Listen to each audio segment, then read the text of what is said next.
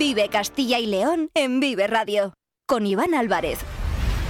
Hola, muy buenas tardes. Bienvenidos, bienvenidas a Vive Castilla y León, este espacio que les acompaña de lunes a viernes desde las 2 y cuarto hasta las 3 en punto de la tarde. Por delante tenemos 45 minutos para acercarles aquellos asuntos que son de interés en nuestra comunidad. Nos pueden escuchar a través de la FM de toda la vida en nuestra página web www.viveradio.es, en todas nuestras plataformas de streaming y de podcast y en las redes sociales de Vive Radio con el sonido perfecto de nuestro técnico Ángel de Jesús. Es viernes 10 de noviembre, día en el que Pedro Sánchez ha conseguido los apoyos necesarios para presentarse con éxito a la investidura a presidente del gobierno. El líder del Partido Socialista ya cuenta con 179 votos a favor, tres más de los 176 requeridos para conseguir la mayoría en el Congreso de los Diputados. Los últimos partidos en apoyar la investidura de Sánchez son el PNV y Coalición Canaria. Ambos han firmado esta misma mañana su apoyo al candidato del PSOE y se suman a los acuerdos ya alcanzados con Junts, Esquerra Republicana de Cataluña, BNG, Bildu y Sumar, o lo que es lo mismo, todos los partidos representados en el Congreso, excepto UPN, Vox y el Partido Popular. Solo falta por conocer la fecha del pleno de investidura, que según han indicado fuentes parlamentarias, se celebrará los días 15 y 16 de noviembre, por lo que la próxima semana Pedro Sánchez podría ser investido presidente del gobierno. Contada la noticia del día, vamos con lo más cercano, con Castilla y León y sus gentes. Están escuchando Vive Castilla y León. Comenzamos. Vive Castilla y León en Vive Radio. Con Iván Álvarez. Seguro que lo recuerdan porque ayer a esta hora les hablábamos de ese informe del Consejo de Cuentas que confirmaba la infrafinanciación de la Junta en el sistema de financiación autonómica. Carlos Tabernero, buenas tardes. Buenas tardes, Iván. Efectivamente, el documento ratifica que Castilla y León, desde la entrada de ese nuevo sistema de financiación que mencionas en el año 2009, ha sufrido una infrafinanciación de 5.137 millones de euros, es decir, 395 millones al año que la comunidad ha tenido que poner para financiar el gasto social porque con los recursos otorgados por el Estado no daba. Para extender la posición de la Junta a este respecto, tenemos hoy con nosotros en Vive Castilla y León al consejero de Economía y Hacienda y portavoz de la Junta, Carlos Fernández Carriado. Buenas tardes, consejero. Muy buenas tardes a usted y a todos los oyentes de Vive Radio. El informe consejero ratifica esa infrafinanciación que ya llevaban denunciando desde la Junta desde hace tiempo. Efectivamente, es algo que nosotros venimos reivindicando y al final pues se demuestra por la vía de los hechos, de los datos, de los argumentos. Yo creo que ese sería el mecanismo habitual de avanzar en una financiación autonómica, el poner encima de la mesa cuál es el coste real de la prestación de los servicios públicos, el demostrar que en Castilla y León el tener más superficie que nadie, el tener dispersión territorial, el tener envejecimiento, pues encarece los servicios públicos. Y sin embargo estamos viendo que por desgracia lo que hoy impera en la negociación de la financiación autonómica es la compra de votos, el acordar con partidos separatistas y que esos acuerdos con partidos separatistas se quieran luego imponer al resto de españoles y al resto de comunidades autónomas. El Consejo de Cuentas plantea además, consejero, un acuerdo con el resto de grupos para presionar de cara a lograr un nuevo sistema de financiación. No sé si han iniciado ya los contactos con el resto de grupos. Sí, esta era una propuesta que había hecho el presidente de la Junta de Castilla en el último debate de política general de la comunidad y de hecho ya convocó a todos los grupos políticos. Hemos enviado una carta en donde les pedimos que vayan designando sus representantes para este proceso de negociación y aquellos que quieran participar, colaborar, aportar ideas para la financiación autonómica, para la defensa de los intereses de Castilla y León, pues estar invitados a poder hacerlo. Queremos también extenderlo al conjunto de la sociedad para que puedan hacer aportaciones y también hemos hecho trabajos con otras comunidades autónomas. Hay que recordar que no hace mucho llegamos a un acuerdo muy importante, ocho comunidades autónomas que compartimos los mismos criterios, los mismos principios. Estamos hablando de comunidades autónomas que, como la nuestra, tienen una elevada dispersión territorial, tienen una baja densidad de población. Hablamos solamente de Castilla y León, también de Galicia, de Asturias, de Cantabria, de La Rioja, de Aragón, de Castilla-La Mancha o de Extremadura y por tanto ese es un trabajo que estamos haciendo. Todo aquel que quiera aportar pues puede hacerlo, todo aquel que quiera defender los intereses de Castilla y León pues está invitado a poder colaborar en esta dirección. Antes de pasar a la amnistía y de ese acuerdo al que ha llegado el eh, PSOE con Junts esta semana, la pasada eh, semana eh, Pedro Sánchez llegó a un acuerdo con Esquerra Republicana en el que se hablaba de condonación general de la deuda. ¿Esperan que esa condonación para Cataluña se extienda a todas las comunidades? Pues aquí no se trata de hablar de perdón de la deuda, se trata de cómo financiamos los servicios públicos. Porque fíjese un dato, cuando eh, llega a un acuerdo eh, Pedro Sánchez con un partido separatista, eh, como el que usted plantea, lo que está hablando es de poner encima de la mesa 15.000 millones de euros de todos los españoles y, por tanto, pagar el coste de lo que en Cataluña ha tenido el proyecto separatista, incluido las embajadas, etcétera, etcétera, y, por tanto, esta deuda no espuma. La vamos a asumir todos los españoles. ¿Qué culpa tiene una persona de Zamora que ahora le va a tocar pagar la deuda de las embajadas que han asumido los partidos separatistas en Cataluña. No tiene ninguna lógica, ninguna coherencia, pero le doy un dato. Resulta que eh, Castilla y León, que ha sido una comunidad eh, eh, seria, rigurosa, que nos hemos ajustado a los recursos que teníamos, que estamos entre las menos endeudadas de España, pues ahora vamos a pagar las consecuencias. Cataluña tiene una deuda de 73.000 millones de euros con el FLA y Castilla y León solo debe al Estado menos de 2.000. Y, por tanto, el procedimiento no es perdonar deuda más a unos que a otros.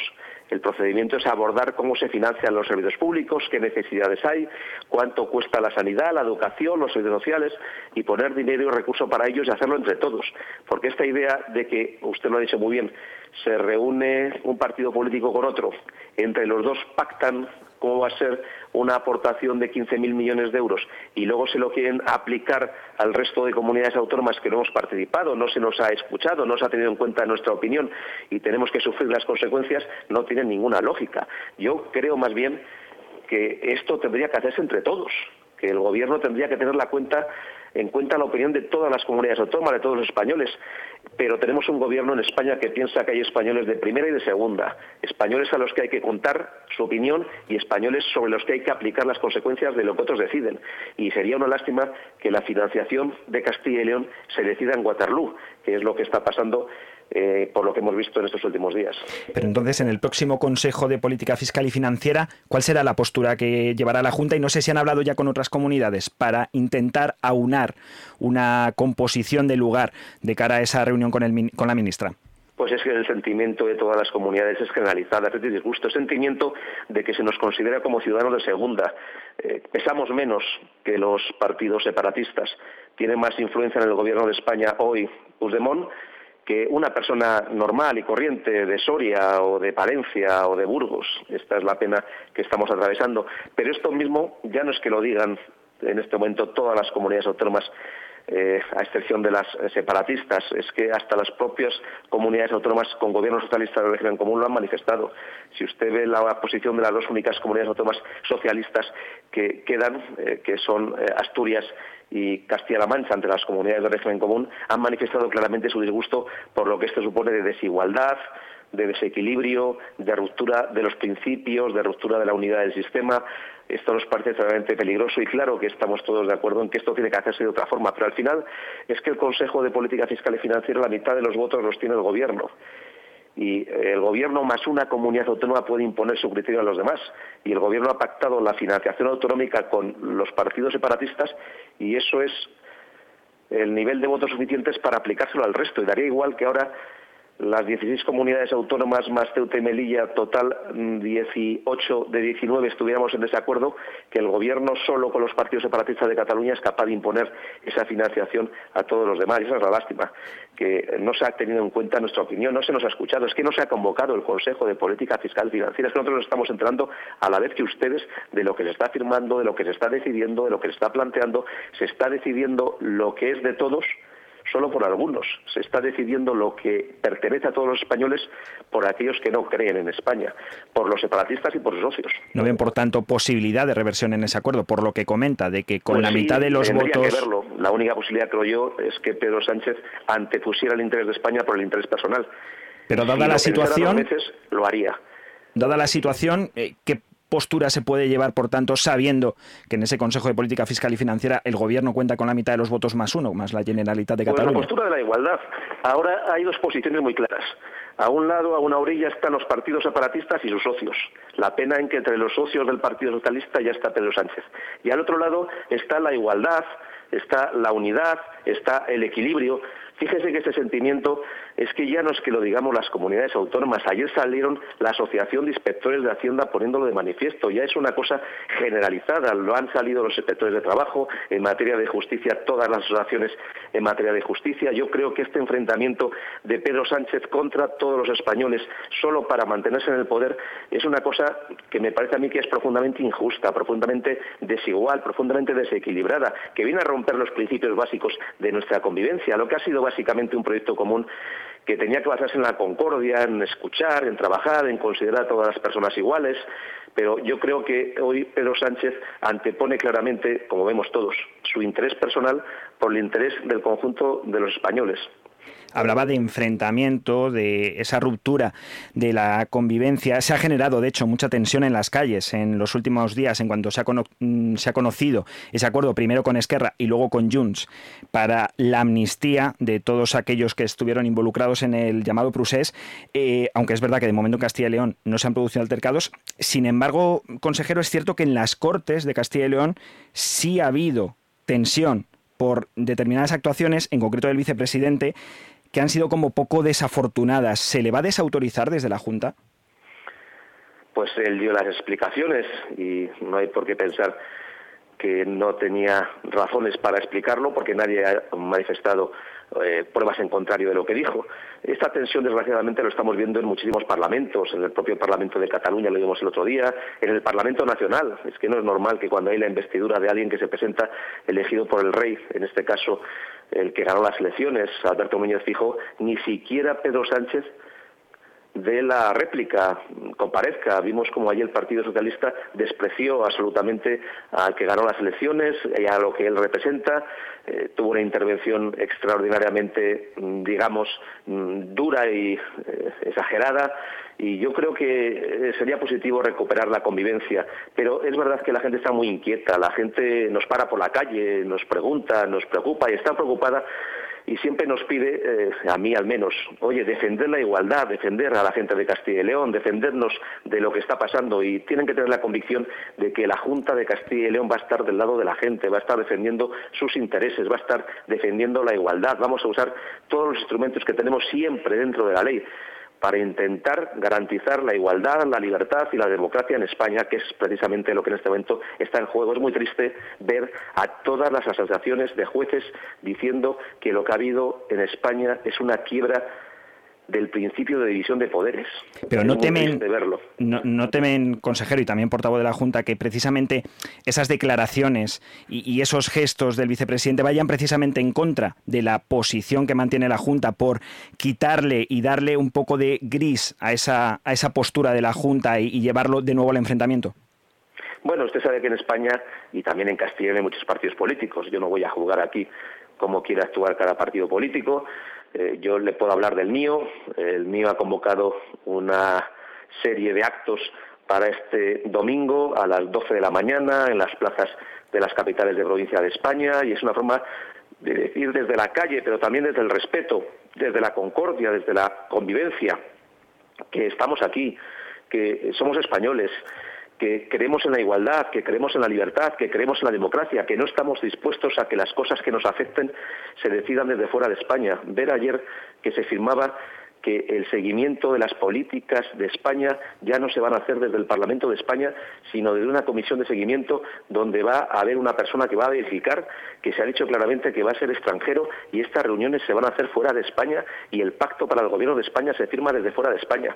Esto es algo que yo creo que mucha gente no puede entender y mucha gente nos para y tienen que saber aquellos que están preocupados que aquí hay un gobierno, el de Castilla y León, que está con ellos, que les va a defender, que les va a escuchar, que está de su lado y que ante su inquietud vamos a actuar con seriedad, siempre dentro de la ley, pero con firmeza y determinación para decir que creemos en la igualdad, que creemos en la libertad y que creemos en la democracia y que lo vamos a defender con todos los instrumentos que tenemos a disposición. Perfecto, pues muchísimas gracias eh, por contarnos la postura de la Junta hoy aquí en esta tarde de Vive Radio Castilla y León al consejero de Economía Haciendo y portavoz de la Junta, Carlos Fernández Carriedo. Pues muchas gracias a ustedes y a todas las personas que nos oyen a través de Vive Radio. Vive Castilla y León en Vive Radio. Con Iván Álvarez.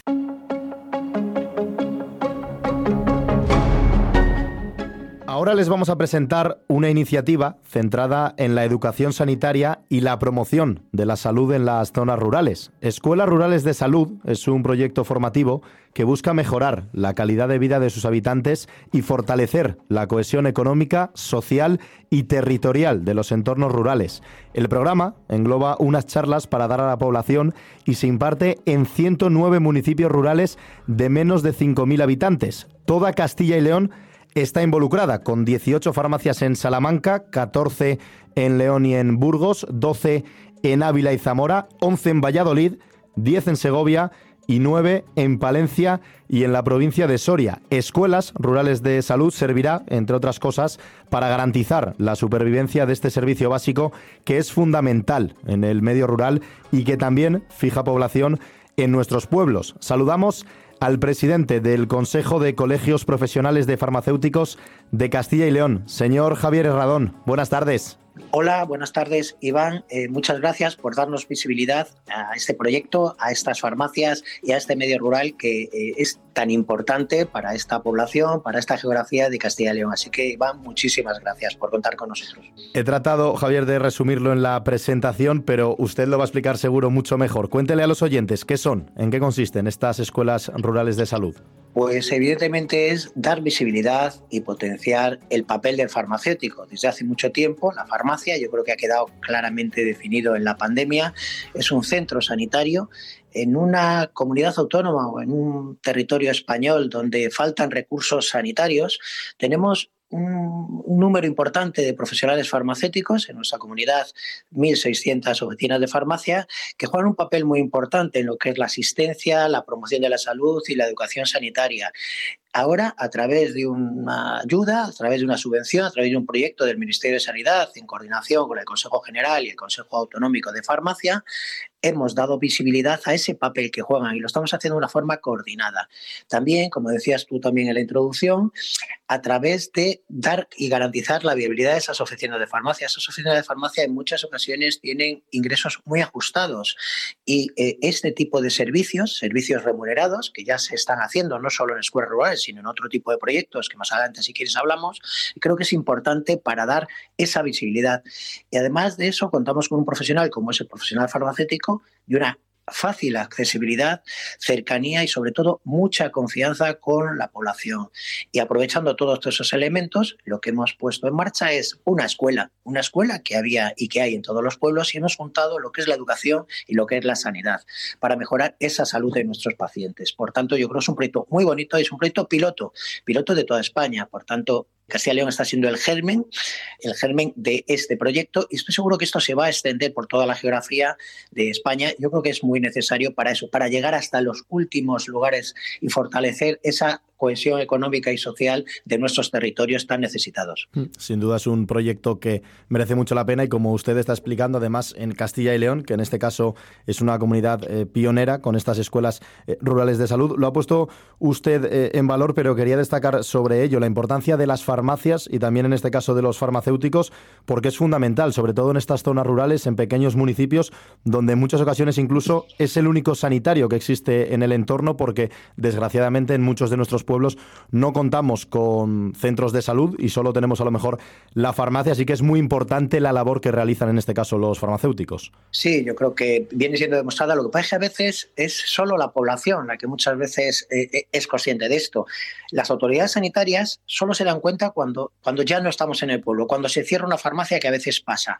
Por tanto, yo creo que este tipo de iniciativas que dan visibilidad al mundo farmacéutico, yo creo que son importantes destacarlas y apoyarlas. Ahora nos estamos dirigiendo en este proyecto a población mayor, a personas adultas, a mujeres, adolescentes y, ¿por qué no? Vamos a hablar también del cuidado de los niños. ¿eh? Muchas veces, eh, bueno, pues hay pocos niños, pero, pero también es importante que la población conozca también un poco la información ¿eh? y sobre todo educación sanitaria, que yo creo que es importante y además que en ese entorno también podamos compartir y puedan compartir los vecinos. Estamos hablando de entornos rurales, de zonas rurales, donde tenemos grupos poblacionales de todo tipo, pero generalmente nos referimos a una población envejecida, eh, en algunos casos incluso que presentan enfermedades que pueden ser eh, crónicas o en muchísimos casos, sobre todo población generalmente eh, medicada. Es muy importante la sostenibilidad de estas farmacias que prestan servicio en ese seguimiento día a día. No solo es desplazarnos hasta los principales centros de salud o hasta los hospitales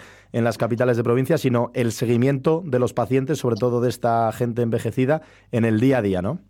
Sí, por supuesto, porque el farmacéutico conoce absolutamente todo, desde el nombre y apellidos hasta cada una de sus enfermedades y en muchas ocasiones ya no solo la parte sanitaria, sino la parte social que está integrada. El papel del farmacéutico no solo es sanitario, sino es social, porque somos los únicos profesionales en muchas ocasiones que quedamos y sobre todo somos los únicos que estamos todos los días en el centro, porque el médico acude un día a la semana, dos, tres, pero, pero el farmacéutico está constantemente allí. Entonces yo creo que, que destacar el papel de los farmacéuticos e intentar coordinarlo que, en estos momentos estemos integrados dentro del sistema o, hasta donde podamos estar integrados, pero sobre todo comunicados con el resto de profesionales, va a ser un beneficio muy importante para nuestros pacientes y para esa población como tú decías, tan envejecida que tenemos en, nuestros, en nuestras poblaciones y tan necesitada de ese papel social también de la oficina de farmacia. ¿Cómo es de importante eh, esa labor formativa de los farmacéuticos, de las farmacéuticas, también con los jóvenes, con los adolescentes, en temas a lo mejor como el alcoholismo, eh, el tabaco, la salud sexual.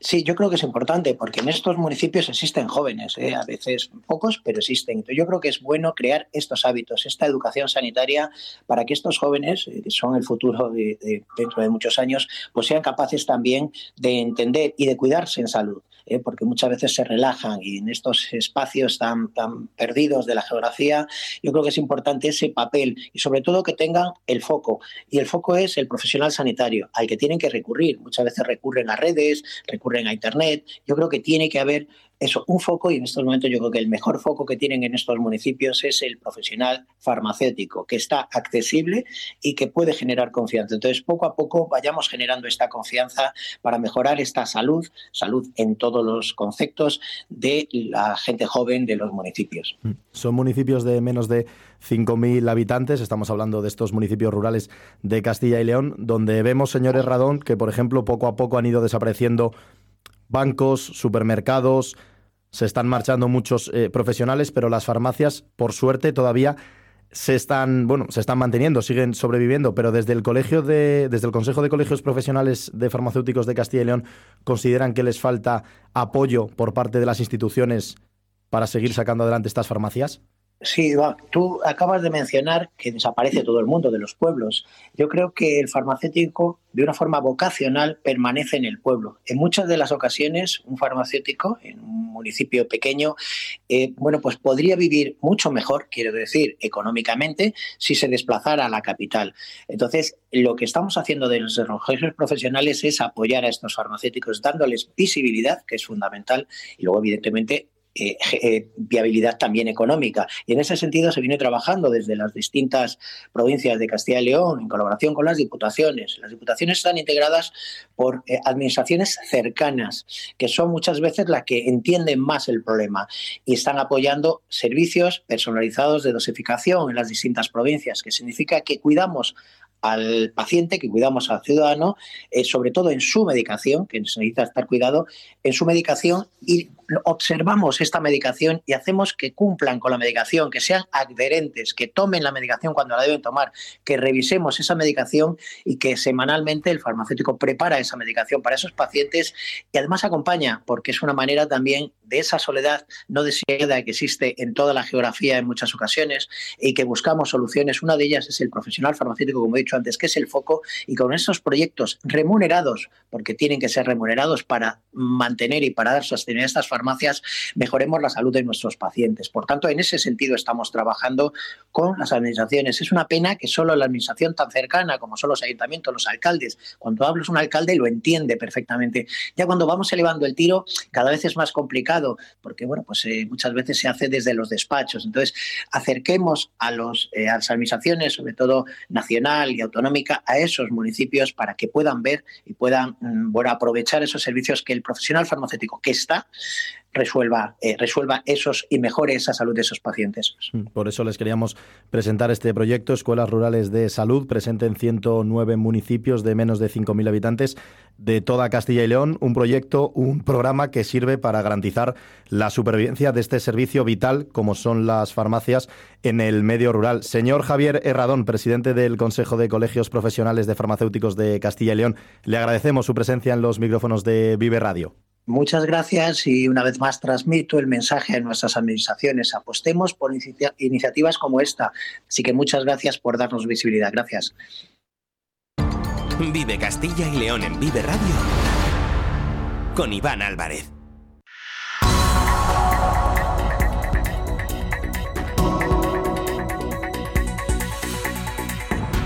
En las últimas horas, el Ayuntamiento de Segovia ha confirmado su candidatura para convertir a la capital segoviana en Ciudad Europea del Deporte en el año 2025, un reconocimiento que otorga la organización sin ánimo de lucro ACES y que vincularía a Segovia con todas las ciudades que en estas dos últimas décadas han ostentado este reconocimiento, Carlos Tabernero.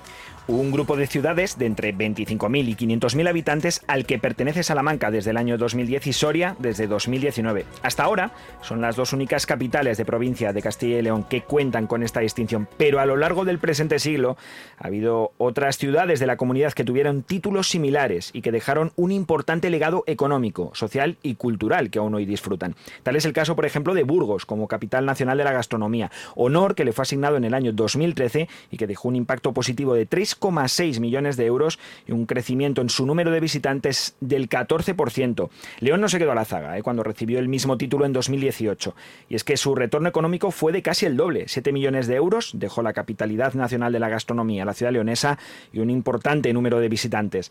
Pero si de turismo hablamos, el gran reconocimiento para una ciudad de Castilla y León en este siglo recayó en Salamanca, cuando en el año 2002 se convirtió en la capital europea de la cultura, una distinción que solo han tenido otras tres ciudades españolas. Casi millón y medio de visitantes, más de 1.100 actos culturales, lo que supone una media de más de tres al día. Y la presencia en la ciudad charra de artistas como Radiohead, BB King y edificios que se han quedado como legado, como el Teatro Liceo, el Dados o el Multiuso Sánchez Paraíso. Lugar este último, por cierto, que sirvió a Salamanca para ostentar el título de Ciudad Europea del Deporte en 2010, al que ahora aspira Segovia para 2025. Si lo logra, recibirá a cambio un gran impacto mediático y económico, entrar en la red de ciudades europeas del deporte, la posibilidad de acceder a ayudas y becas de la Unión Europea en esta materia y la organización de eventos nacionales e internacionales deportivos que pondrán desde luego a Segovia en el escaparate como sede de diferentes disciplinas. Y para hablarnos de esta decisión de presentar su candidatura a Ciudad Europea del Deporte, contamos hoy con el alcalde de Segovia, señor José Mazarías. Buenas tardes. Buenas tardes, Iván. ¿Qué les llevó a pedir el título de Ciudad Europea del Deporte para Segovia en el año 2025?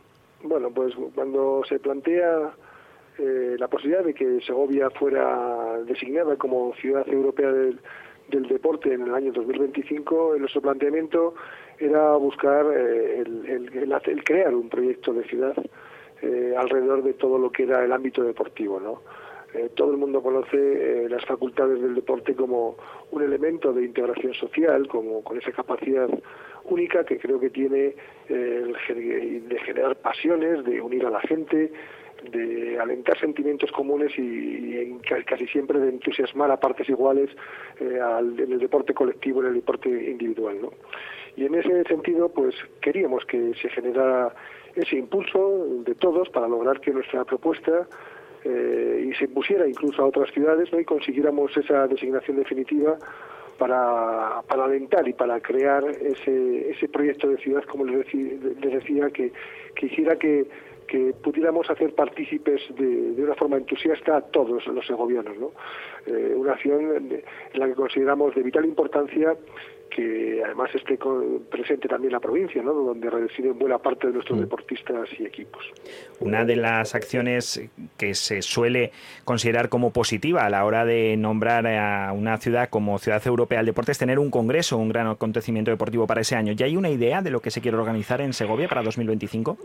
Sí, la verdad que estamos eh, trabajando en el diseño del programa que presentaremos a, a la organización que hace la selección, a la Fundación ACES, a la Fundación ACES Europa, y entre otros eh, de los acontecimientos, evidentemente sí, tenemos la intención de crear eh, acontecimientos de, de, de, calado internacional que nos hagan tener presencia eh, no solamente en el ámbito más cercano a nosotros, en el ámbito provincial, autonómico, nacional, sino que traspasar nuestras fronteras y que nos posicione en este en este mundo, en el mundo de, del deporte, en, todo lo que es el, territorio internacional.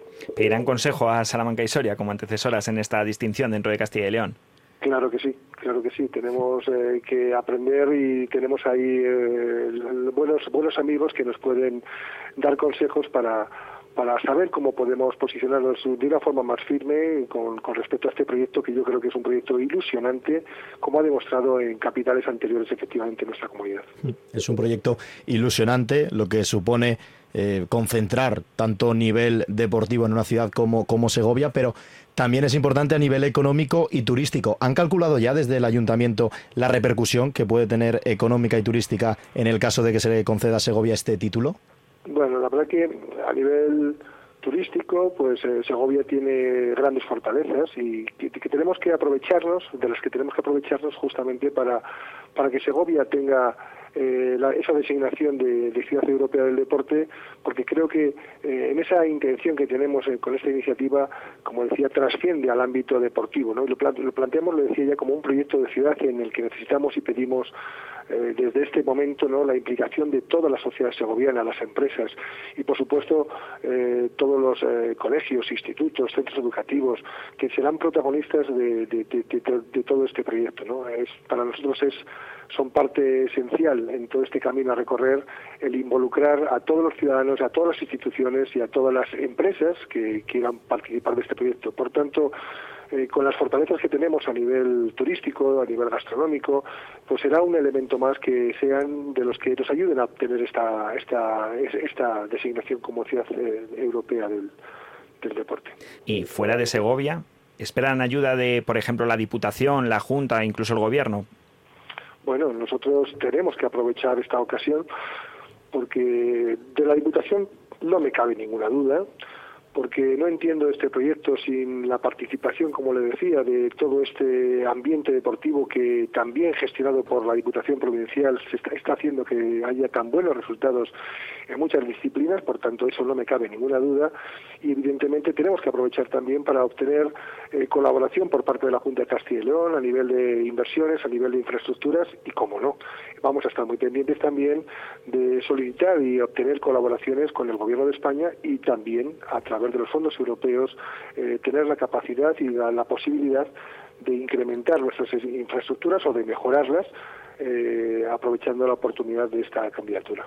¿Hay alguna idea ya de alguna infraestructura nueva en Segovia? Sí, la, la que tenemos ahora mismo mm, de una forma más eh, urgente y más incipiente es la construcción de, del módulo cubierto de atletismo en las instalaciones de, de Antonio Prieto, en las pistas de atletismo Antonio Prieto, eh, que por cierto, atleta olímpico que también estuvo testimonialmente presente en esta, en esta presentación, eh, y ese es el primer proyecto que tenemos a más corto plazo, ¿no? Pero bueno, hay, hay algunos proyectos más, ese se lo cuento porque ya es público, y algunos proyectos más que estamos trabajando y que anunciaremos mm, en, en, las fechas en las que ya estemos inmersos en esta candidatura, y que evidentemente servirán para crear infraestructura de futuro en Segovia en el ámbito deportivo. Pues esperemos que sigan creciendo esas infraestructuras y sobre todo que Segovia quede ratificada como ciudad europea del deporte en el año 2025. Alcalde José Mazarías, muchísimas gracias por atendernos en esta tarde de Vive Radio Castilla y León. Muchísimas gracias a usted, Iván, y a todos los oyentes de Vive Radio. Un saludo. En Vive Radio Tienes una cita con Robin Cootsy de lunes a viernes. De lunes a viernes. Desde las 6 a las 8 Desde de la las tarde. 6 a las 8 de la tarde. Vive la música. Vive la música. Vive los éxitos. Vive los éxitos. Vive el recuerdo. Vive el recuerdo. Vive Radio con Robin Cootsy. Donde vive tu música. Valladolid 99.9. En Vive Radio escuchamos lo que pasa a nuestro alrededor y te lo contamos. Para informarte, para entretenerte, para emocionarte. Con las voces más locales y los protagonistas más cercanos. Vive tu ciudad, tu provincia. Vive su cultura, su música, su actualidad, su deporte, sus gentes. Vive lo tuyo. Vive tu radio. Vive Radio. Vive Castilla y León en Vive Radio. Con Iván Álvarez. Y como cada viernes en la recta final de este Vive Castilla y León toca proponerles planes para el fin de semana. Y vamos a comenzar. Diego Rivera, ¿qué tal? Buenas tardes. ¿Qué tal? Con el deporte. Pues sí, con el deporte, que hay mucho y muy variado, como siempre aquí en Castilla y León. Vamos a arrancar, si te parece, por el mundo del fútbol. Eso es. Nuestros tres representantes de Castilla y León, dos de ellos juegan eh, mañana sábado.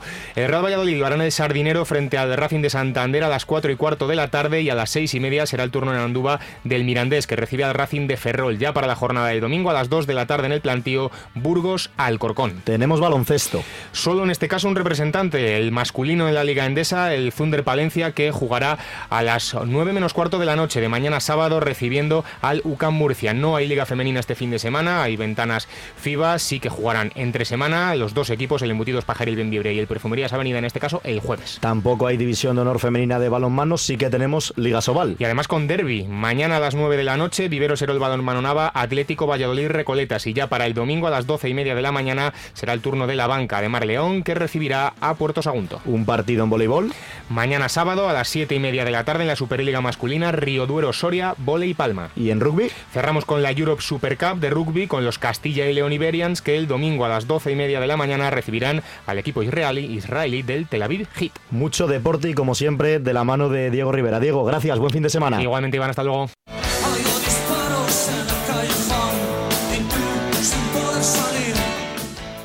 Esto es un atraco, nene. Ya no ocurrirá jamás. Vaya manera de saludarme. Lidia Veiga, buenas tardes. Buenas tardes. Que no crea bromi. Que esto es que son dos estrofas del tema. Esto es un atraco de la banda madrileña Burning.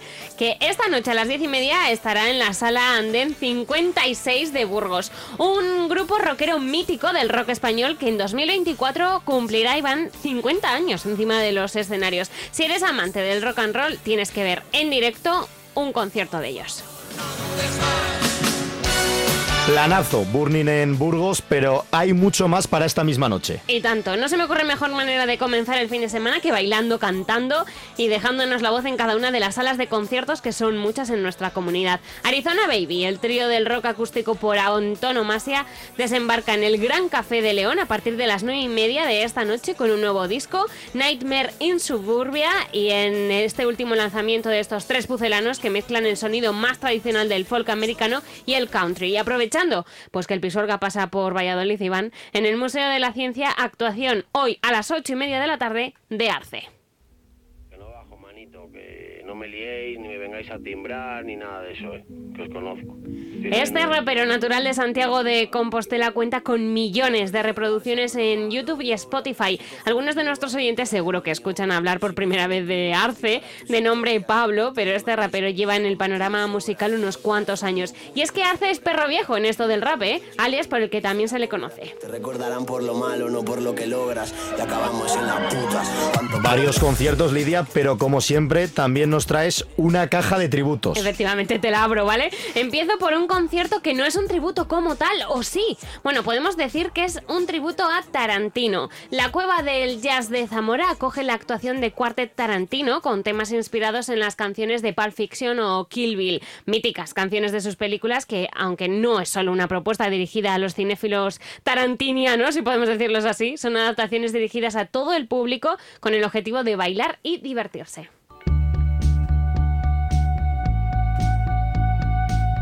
U2, U2 en Segovia esta tarde y en Valladolid mañana, tributo a la banda irlandesa U2. En la provincia segoviana estarán en la cervecera Octavo Arte y en Pucela en la sala 100.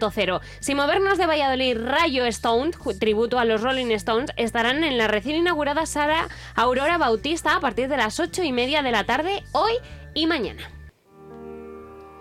Voy a pensar en ti y estamos escuchando a los madrileños Morgan, que están a punto de finalizar la gira de River Tour, pero antes van a hacer una paradita en León Capital. Mañana, a partir de las 10 de la noche, estarán en el espacio joven Vías. Pero mira, te voy a dar pequeños apuntes, ¿vale? Como mm. aperitivitos de estos de bocado. Para los seguidores de los monólogos, el cómico vallisoletano Quique Matilla estará en el Teatro Cervantes a las 10 y media de la noche de mañana. En Aranda de Duero se presenta el libro Solo Triste de Oboe de Yolanda Izard. Y también en el Teatro Cervantes, pero de Bejar, Vicenta Lorca a las 8 de la tarde. Y todos estos conciertos y planes en Castilla y León, pero aquí el cumpleañero huye de la comunidad este fin de semana, ¿no? ¿Mm? ¿Dónde vas? A Bilbao, a ver a Melendi. Y no es que huya, es que en todos los conciertos que ha confirmado por esta 20 aniversario de Sin Noticias de Holanda, no hay conciertos en Castilla y León. Y quiero hacer un llamamiento. Melendi tiene que venir a Castilla y León, que son muchos los seguidores que por toda España en diferentes ciudades están llenando cada uno de sus conciertos. Bueno, pues ahí está ese llamamiento a petición de Iván Álvarez para que el músico asturiano venga a Castilla y León. Gracias, Lidia. De nada, buen fin de semana a todos. Y eso es, buen fin de semana, pero antes tienen que conocer la información meteorológica, que como siempre en esta sintonía se la trae Daniel Angulo. Compañero, buenas tardes. Hola, muy buenas tardes, Iván. Hoy hemos empezado en el día, la jornada de este viernes, víspera de San Martín, con mucha nubosidad de tipo bajo, sobre todo en el norte de la comunidad, norte de León, Palencia, y en el resto pues ha habido nubes medias, entremezclándose con también algunas nubes bajas. Hemos visto el sol a ratos esta mañana, pero esta tarde vamos a ver ya poco el sol porque llega un nuevo frente. Pero tranquilidad porque esta vez se trata de un frente cálido. Es una masa de aire cálido que va a ir entrando por el suroeste de España, que va a ir avanzando y por lo tanto va a expulsar a esta masa de aire frío que tenemos. Eso va a traer consecuencias a partir de mañana sobre todo y es un ascenso importante de temperaturas. El frente cálido se hará notar ya esta tarde a primeras horas en toda la zona de León, sobre todo en el noroeste, en la zona del Bierzo, también por el noroeste, por la zona de Sanabria, oeste de Zamora y norte de Salamanca. Allí se van a dar las primeras lluvias a primeras horas de esta tarde. A medida que avance la tarde, a partir de media tarde, ya esas lluvias se van a trasladar al centro, afectando a las provincias de Palencia, Valladolid, ya incluso oeste de Salamanca y luego ya durante el final de la tarde y por la noche tendrán lluvias también en el este, en las provincias de Burgos, Soria, Segovia y también en Ávila, aunque en el sur van a ser más débiles que en el norte. Ese frente cálido viene acompañado de vientos del suroeste. En principio hoy las temperaturas se van a mantener bajas durante el día y se va a dar una curiosidad. Y es que esta próxima noche no va a hacer frío, incluso va a hacer mejor al llegar esa masa de aire cálido, va a hacer más temperatura esta próxima noche que durante el día. De hecho, Hoy las máximas, eh, pues durante el día se van a mantener las temperaturas sobre 10-11 grados, pero esta noche incluso vamos a tener valores sobre 12-13 grados. Mañana Día de San Martín. Empezaremos el día con cielos muy cubiertos en toda la comunidad. Tendremos lluvias aún por el centro, por las provincias de Palencia, en el norte de Valladolid, también Burgos y Soria, pero esas lluvias rápidamente se irán retirando. Sin embargo, van a quedar los cielos cubiertos. Luego por la tarde puede surgir algún chubasco en el norte de Palencia y norte de León, pero será de poca importancia. Lo más destacado para mañana, día de San Martín, a pesar de la nubosidad, es que con la llegada de esa masa de aire templado esta noche, pues mañana las temperaturas diurnas van a subir y de forma notable. Ya esperamos unos valores altos. En Ávila hasta 17 grados, en Burgos alcanzarán máximas de 15, en León 15, 16, 17 grados. En Palencia también rondarán los 16 grados. En Salamanca 17 grados, un ambiente muy suave. Segovia y Soria se quedarán con 15 grados. Valladolid 17 grados y la más alta se dará precisamente en Zamora con 18 grados. Por la tarde, como digo, algún chubasco por la zona montañosa de la montaña palentina, Montes de Oro, pero poca cosa. Para el domingo tendremos nubes por la mañana que se irán rompiendo y darán paso a claros. El domingo va a ser un día bonito, agradable, para salir a pasear y disfrutar del otoño, con temperaturas pues que estarán sobre los 16-18 grados en la mayor parte de Castilla y León, en todas las provincias. Y la próxima semana va a comenzar también con ambiente muy templado, aunque volverá a aumentar la nubosidad. A lo dicho, en resumidas cuentas, llega esta noche un frente cálido, una masa de cálido que va a hacer que en los próximos días suban y de forma muy muy apreciable, las temperaturas, especialmente el domingo y sobre todo en los primeros días de la próxima semana. Se trata del veranillo de San Martín, que bueno, va a resultar un poquito descafeinado porque vamos a tener mañana nubes y viento, pero como digo, ambiente muy suave. Pues muchísimas gracias, compañero Daniel Angulo, y con la información del tiempo, con la previsión meteorológica, nos despedimos hasta el lunes. Consumimos una semana más en la sintonía de Vive Castilla y León. Pasen buen fin de semana. Sean felices. Adiós.